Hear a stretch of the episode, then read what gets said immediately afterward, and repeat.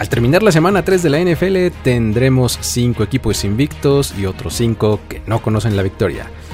Broncos, Raiders, Panthers, Rams y Cardinals tienen récord perfecto hasta el momento, mientras que los Jets, Jaguars, Colts, Giants y Lions no han conseguido ganar todavía. 0-3. En narrativas interesantes, tres de los equipos que se esperaba mucho de ellos están al fondo de sus respectivas divisiones y estoy hablando de ustedes, Chiefs, Seahawks y Steelers. Y pues bueno, a pesar de que hay mucha temporada por jugar todavía, hay algunas cosas que comienzan a quedarnos claras. Mi nombre es Luis Obregón y a continuación les presento un conteo de 10 puntos en los que intentaré resumir la acción del domingo de NFL de la semana 3. Esto es la NFL en 10 de primero y 10. En el número 10 tenemos a Justin Fields siendo titular y por otro lado la oportunidad para los Browns de brillar. Tras la lesión de Dalton la semana pasada, eh, se anunció que Fields iba a ser el titular y pues bueno, esto causó gran expectativa por parte de los fans de Chicago que ya les surgía ver a su novato flamante. Eh, pues el problema fue que la defensiva de los Cleveland Browns olió la sangre en el agua como buenos tiburones que son y pues bueno, se anotaron nada más y nada menos que nueve sacks en total a lo largo del partido. Vamos, en 11 drives limitaron a la ofensiva rival a solamente 47 yardas totales. Imaginen eso, 47 yardas. E, esto representa un promedio de 1.1 yardas por jugada. Esto es el segundo peor promedio en un siglo. Lo peor de todo es que yo me enteré de esta estadística porque fue publicada por NFL on CBS eh, en un tweet y esto fue retuiteado por Jimmy Graham. Sí, Jimmy Graham, el tight end de los Bears.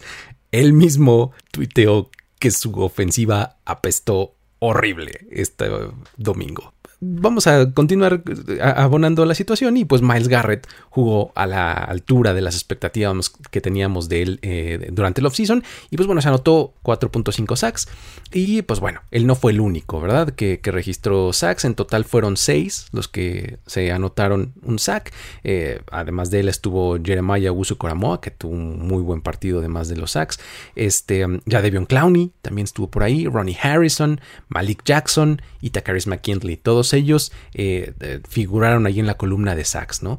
Eh, vamos, la golpiza fue tal que incluso Fields salió algo lesionado de la mano. Eh, hubo reportes hacia el final del juego, cuando ya había terminado, que, estaba ahí este, con este dolor en la mano por, pues, en uno de tantos golpes, ¿no?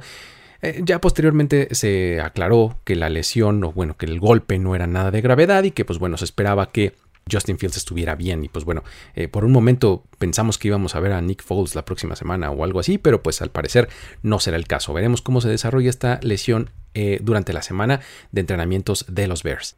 A final de cuentas, Justin Fields lanzó seis pases completos en todo el partido en 20 intentos para 68 yardas.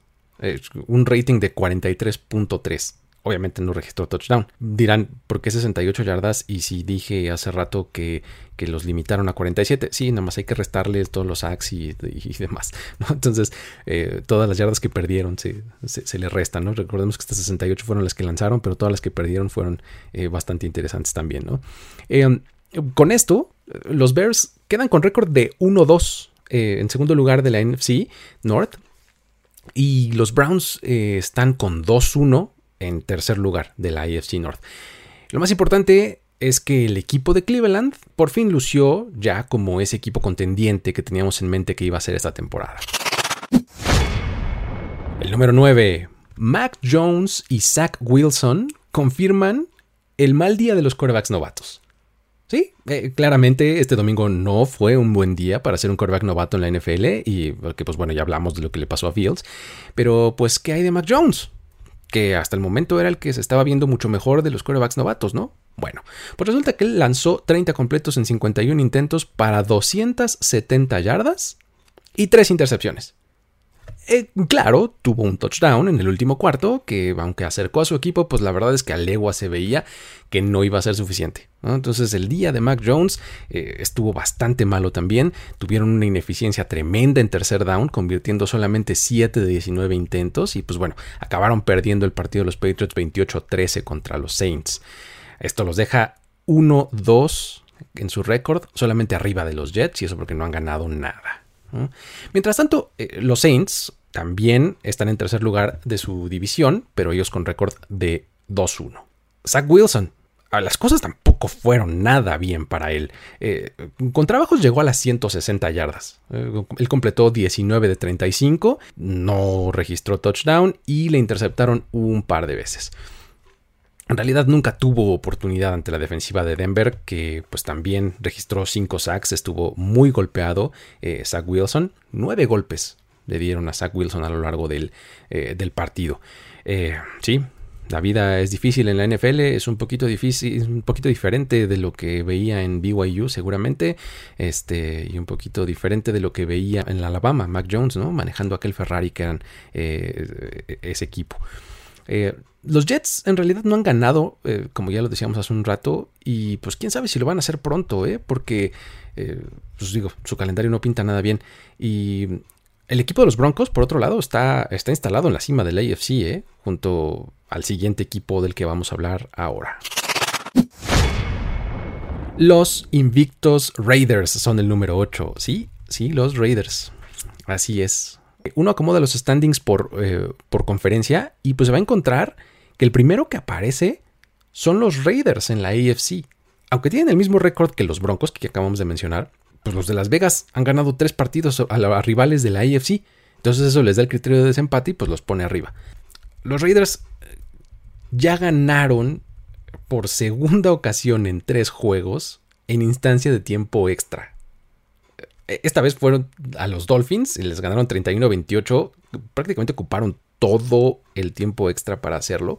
Y, pues bueno, esta es la segunda vez que lo, que lo consiguen de esa manera. Recordemos que fue así también contra los Ravens en la semana 1, en el, partido de Monday Night. Este equipo la verdad es que está sorprendiendo a propios extraños. Algunas características interesantes eh, que, podríamos mencionar de estos Raiders.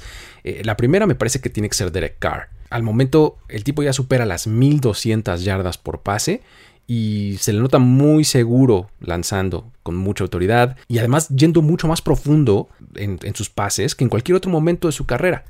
Eh, en este juego su promedio de yardas por intento fue de 9 eh, y en realidad en su carrera, en todo lo que iba, en todo lo que lleva jugado hasta el momento, su promedio es de 7.1. En este partido lanzó para 386 yardas, eh, dos touchdowns y una intercepción. Otra cosa que me gustaría rescatar y resaltar de los Raiders es su defensiva. Porque qué bárbaros han hostigado a los quarterbacks rivales con su frontal eh, de una manera impresionante. Y además sus linebackers están mostrando gran velocidad para llegar a todas las jugadas, a todas las tacleadas. Eh, digo, la verdad es que sí han permitido muchas yardas. Este, también un poco eh, esta suma se debe a que se han extendido los partidos y pues bueno, se acumulan muchas yardas en su contra.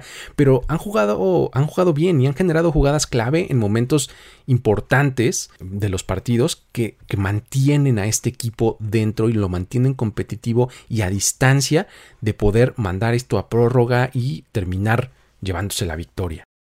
Aquí la verdad es que cabe la pregunta de si debemos darle el crédito a John Gruden y su ofensiva, que en realidad es coordinada por eh, Greg Olson, que ya sabemos que Gruden tiene mucha injerencia en, lo que va ofensivamente en este equipo, o si eh, en realidad el mérito es de la defensiva que es comandada por Gus Bradley.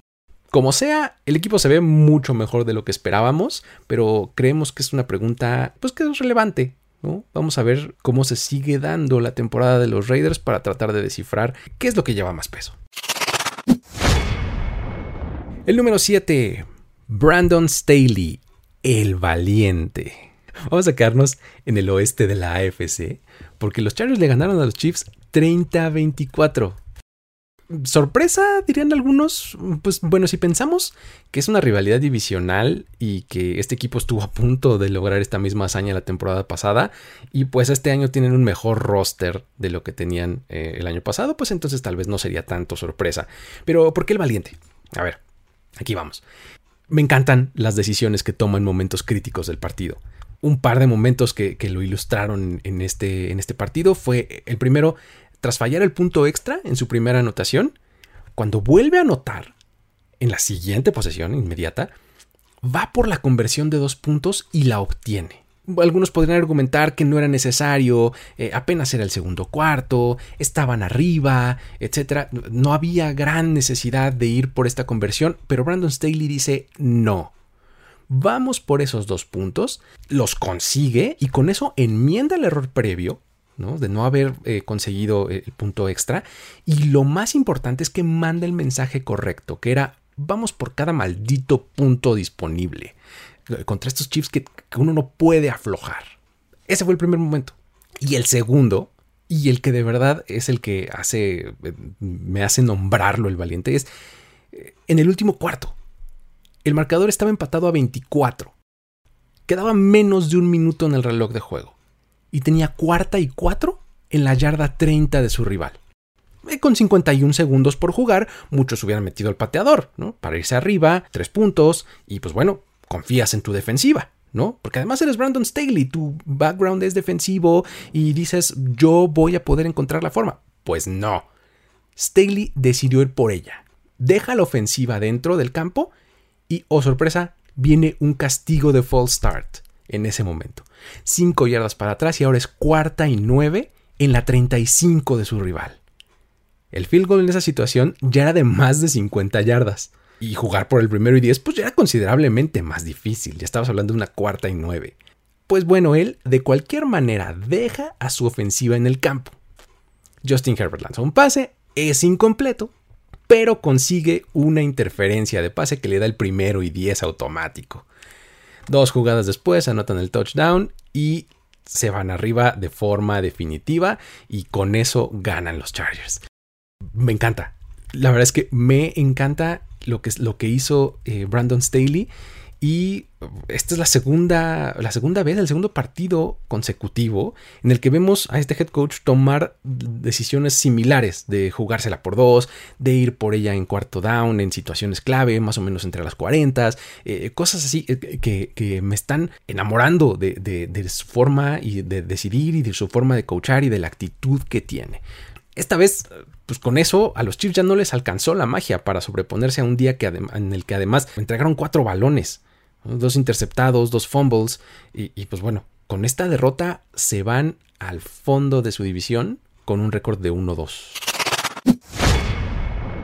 El número 6 de Joe Burrow a Jamar Chase.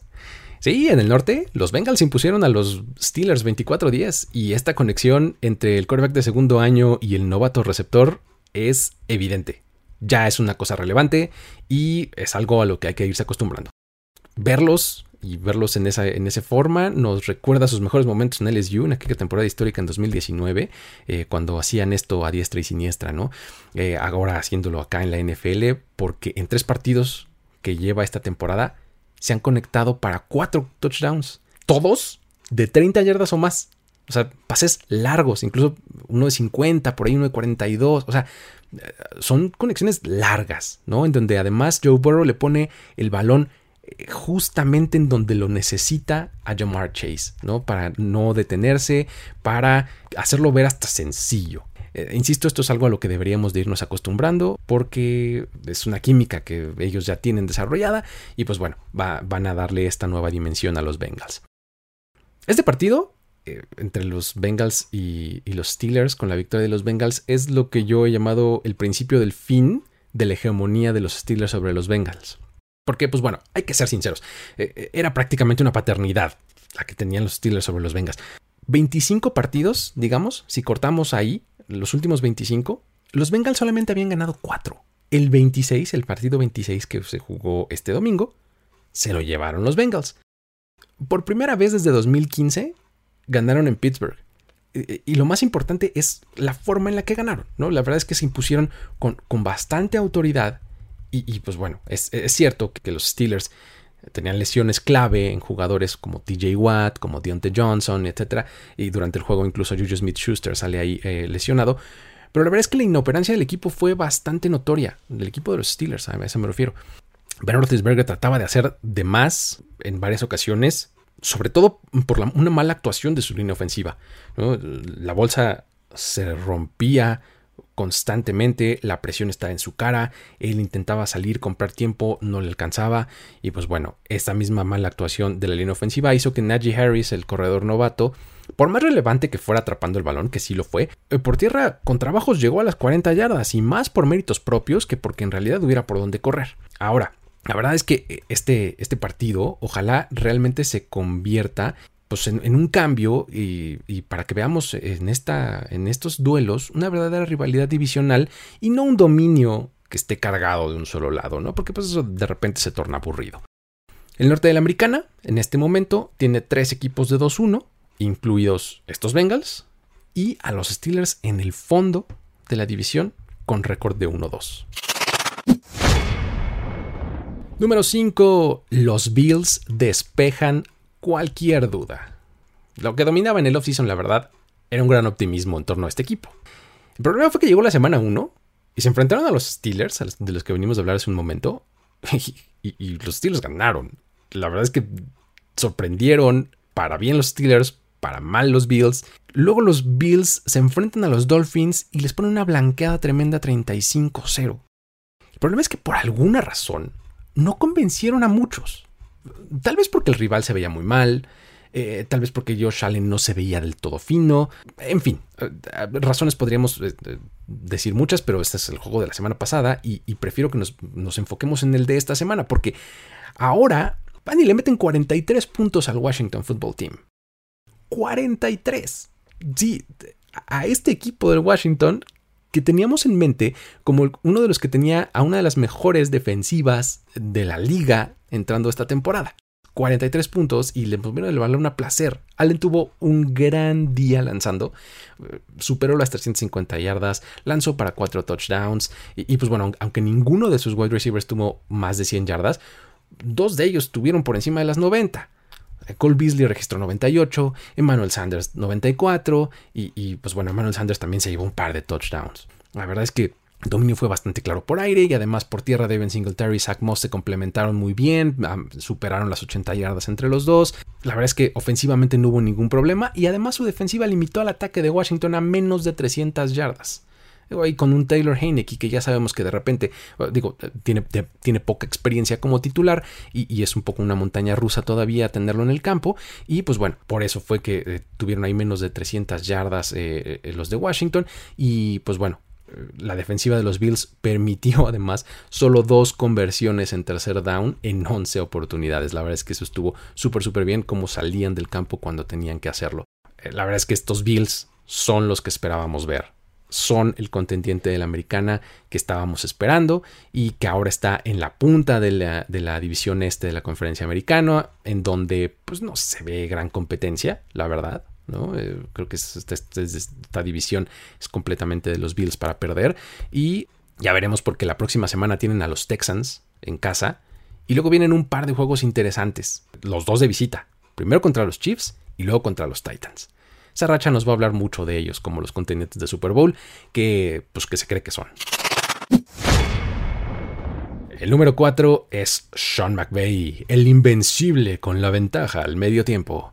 Sí, sí, sí, este hombre ahora tiene un récord de 40-0 cuando su equipo está arriba en el marcador al medio tiempo. Una verdadera locura.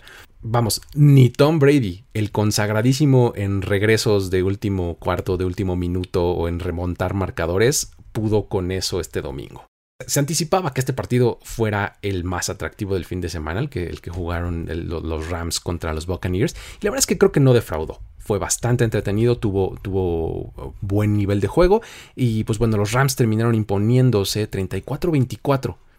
En un partido en el que quedó de manifiesto la capacidad que tienen los Rams, tanto a la ofensiva como a la defensiva eh, la verdad es que se vieron muy muy bien. Eh, sobre todo presentaron una mentalidad que era de atacar y seguir atacando, sin darle tregua eh, al rival, ¿no? Matthew Stafford lanzó para 343 yardas y 4 touchdowns. Eh, conectó de nuevo de forma increíble con Cooper Cup. Eh, dos touchdowns fueron de, él y uno más fue para Deshaun Jackson y otro para Tyler Higby.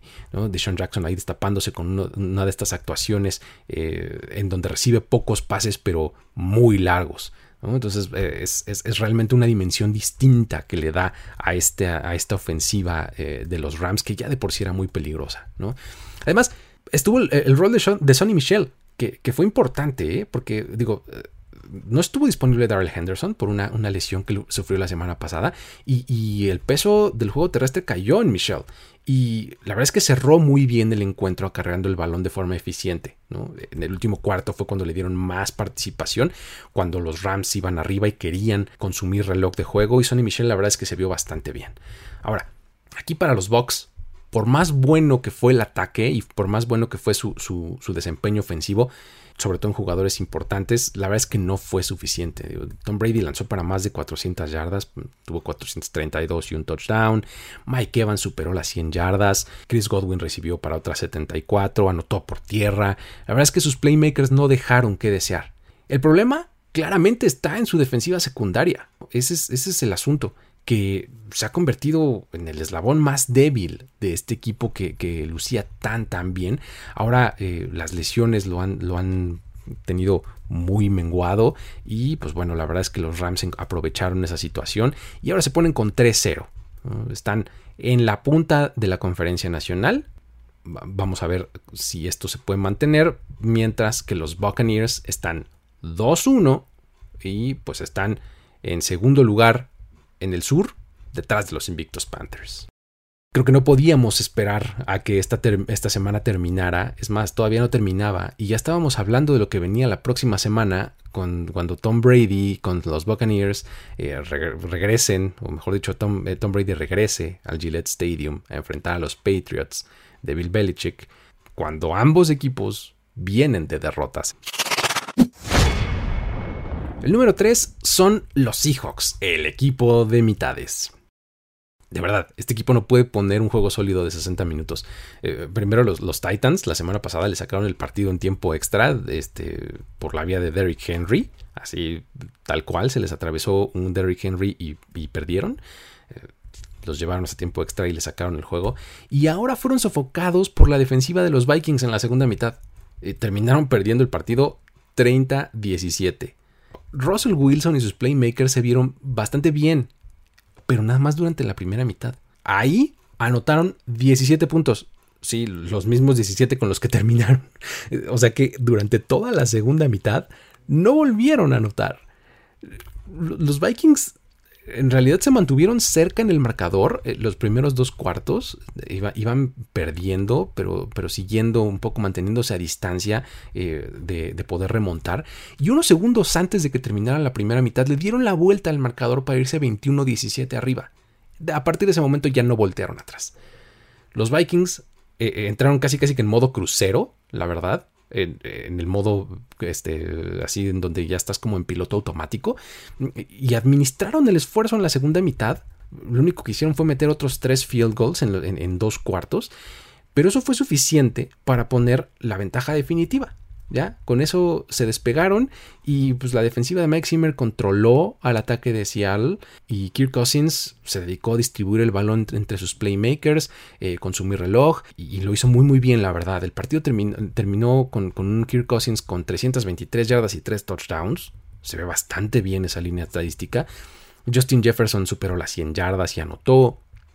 Y lo más llamativo es que Alexander Mattison, corredor, que tuvo que jugar porque Dalvin Cook no estuvo disponible, registró 112 yardas ante una defensiva de Seattle que, simplemente no tenía respuestas ante lo que les estaba presentando los Vikings. La verdad es que eh, lanzaran, corrieran, hicieran lo que quisieran. La verdad es que la, defensiva de, los, eh, de los Seahawks no presentaba mayor resistencia. Con esto, los Vikings por fin encontraron la victoria en esta temporada y ahora están empatados con récord de 1-2 con los Bears y momentáneamente están en el, tercer lugar del norte de la NFC. Y los Seahawks, válgame Dios, están en problemas porque su división tiene a dos de los tres invictos de la conferencia nacional en los Cardinals y en los Rams. Y pues poco a poco se siguen separando de ellos. O sea, no solamente en récord, sino que en realidad estos últimos dos equipos que les acabo de mencionar realmente se ven mejor en el campo. El número 2. 37 segundos es todo lo que Aaron Rodgers necesita. El juego de domingo por la noche esa fue la prueba de que así es. Pues Jimmy Garoppolo armó un muy buen drive para los 49ers al final, al final del partido, casi, y pues lo dejó prácticamente ganado. El problemita fue que dejó 37 segundos en el reloj y la diferencia en el marcador era solo de un punto. Por lo que pues Aaron Rodgers solamente necesitaba recorrer algo así como entre 40 y 50 yardas para poner a su equipo en posición para ganar. Y pues para no hacerles el cuento largo, lo logró. Sí, lo logró y pues Mason Crosby entró al campo y nos comprobó a todos que es un excelente pateador, super clutch, conectó un field goal de 51 yardas y le dio la victoria a los Packers 30 a 28. Es una cosa bastante descorazonadora para los 49ers que creían que estaban ah, consiguiendo la victoria y pues no fue así. Cabe recalcar que también los 49ers son otro equipo de mitades. Nada más que esto son a la inversa de lo que platicamos con los Seahawks, porque ellos en este partido estuvieron ausente eh, durante toda la primera mitad. Los primeros dos cuartos prácticamente que eran sonámbulos, no, hicieron prácticamente nada. Y en la segunda mitad le prendieron al switch y vámonos, metieron 21 de sus 28 puntos. Garópolo, además de este drive que, ya mencionamos eh, casi al final del juego, tuvo una actuación de altibajos un drive antes de este que, les comento, eh, soltó el balón ahí de una forma medio extraña, en donde tal vez como que intentaba lanzar un pase, pero lo termina lanzando hacia atrás, entonces es un fumble. Y pues bueno, los Packers lo recuperan dentro de, la yarda 40 del rival y eso termina traduciéndose en tres puntos para ellos. La verdad es que eh, este, este, juego fue una prueba más de que por más drama que haya fuera del campo con Aaron Rodgers, él sigue siendo tremendamente bueno tremendamente talentoso y no se le puede confiar una ventaja de un punto con un poquito menos de 40 segundos porque pues te va a sacar el partido. Este triunfo fue el noveno consecutivo para los Packers en horario, estelar con Rodgers como coreback. Esa es la segunda racha más larga en los últimos 10 años en la NFL. Con esto, los Packers se ponen en la cima de su división con 2-1 y los 49ers están en el tercer lugar con ese mismo récord y la próxima semana van a recibir a los Seahawks, por lo que vamos a ver cuál de estos dos equipos de una sola mitad eh, logra ponerle un poquito más para imponerse al otro. Va a estar bastante interesante. Y el número uno, tenemos que darle el número uno a los récords en jugadas de field goal. No es común que en un mismo fin de semana se rompan o empaten eh, récords históricos de la liga. Pero eso pasó este domingo. Primero vamos a hablar del, touchdown de 109 yardas. Ese fue el primero de los récords. Este en realidad se empató.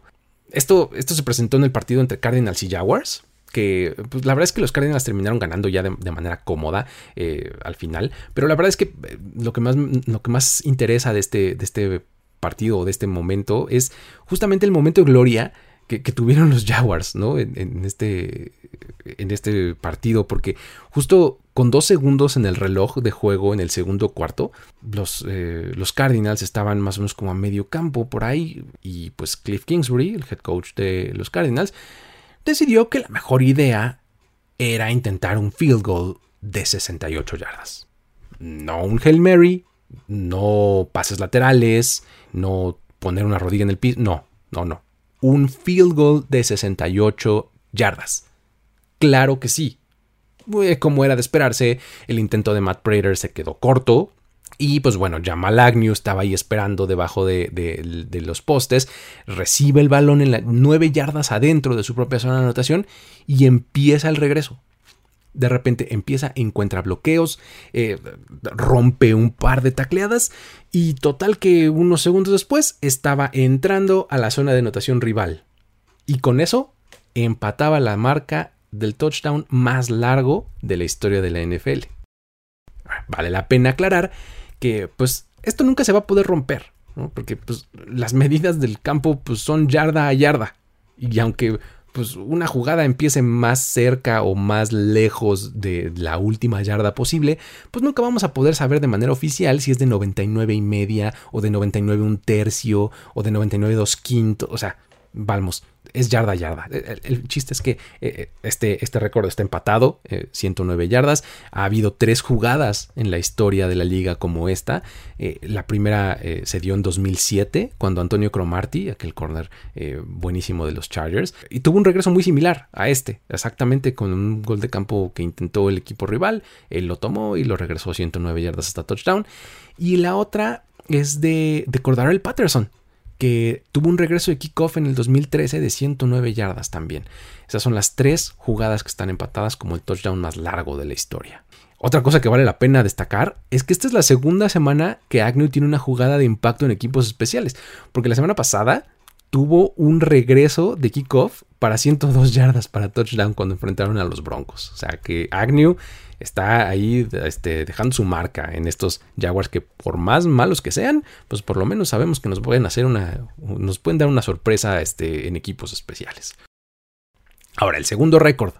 Este fue el field goal de 66 yardas de Justin Tucker. Esta distancia es la más larga de la liga, de, de la historia de la liga, perdón, y supera a quién creen, sí, Matt Prater. Matt Prater que intentó el de 68 yardas. Creo que por eso Cliff Kingsbury dijo, bueno, pues él tiene el récord, tal vez sí lo mete de 68, ¿no? Espérame, pero pues es que el que tenía era de 63. O sea, 68 yardas son 5 más. ¿no? Entonces no estaba nada fácil. Y este, además este récord lo consiguió en 2013. O sea, tiene pues, ya sus buenos añitos, ¿no? Entonces, pues probablemente Matt Prater ya no esté eh, en esas ligas, ¿no? Mientras que Justin Tucker, eh, estamos hablando de probablemente bueno, sin el probablemente estamos hablando del mejor pateador de la liga. Y, pues bueno, consigue este, este field goal de 66 yardas. Y además de que es el récord, pues no es nada más un récord vacío en donde, pues, ay, pateaste el gol de campo y es el más largo y pues no sirvió para nada más. No, aquí este gol de campo le dio la victoria a los Ravens 19-17 ante los Lions con el reloj en ceros.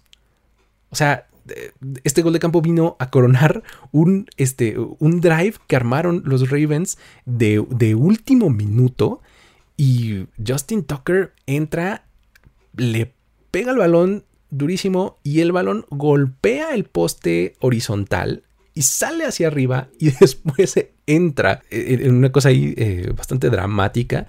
Y pues bueno, esto además es como que la cereza que le faltaba al pastel que es la carrera de Justin Tucker, que sin duda es el mejor pateador de esta época.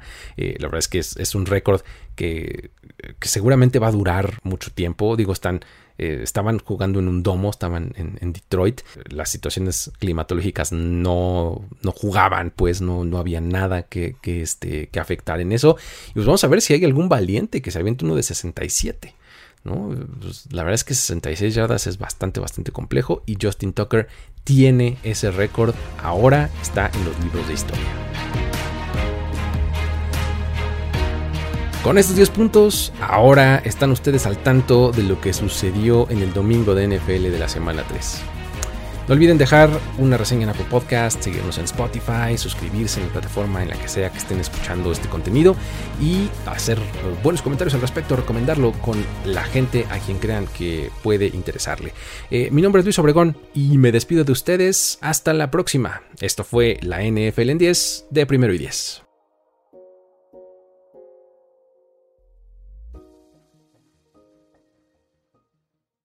With Lucky Land slots, you can get lucky just about anywhere.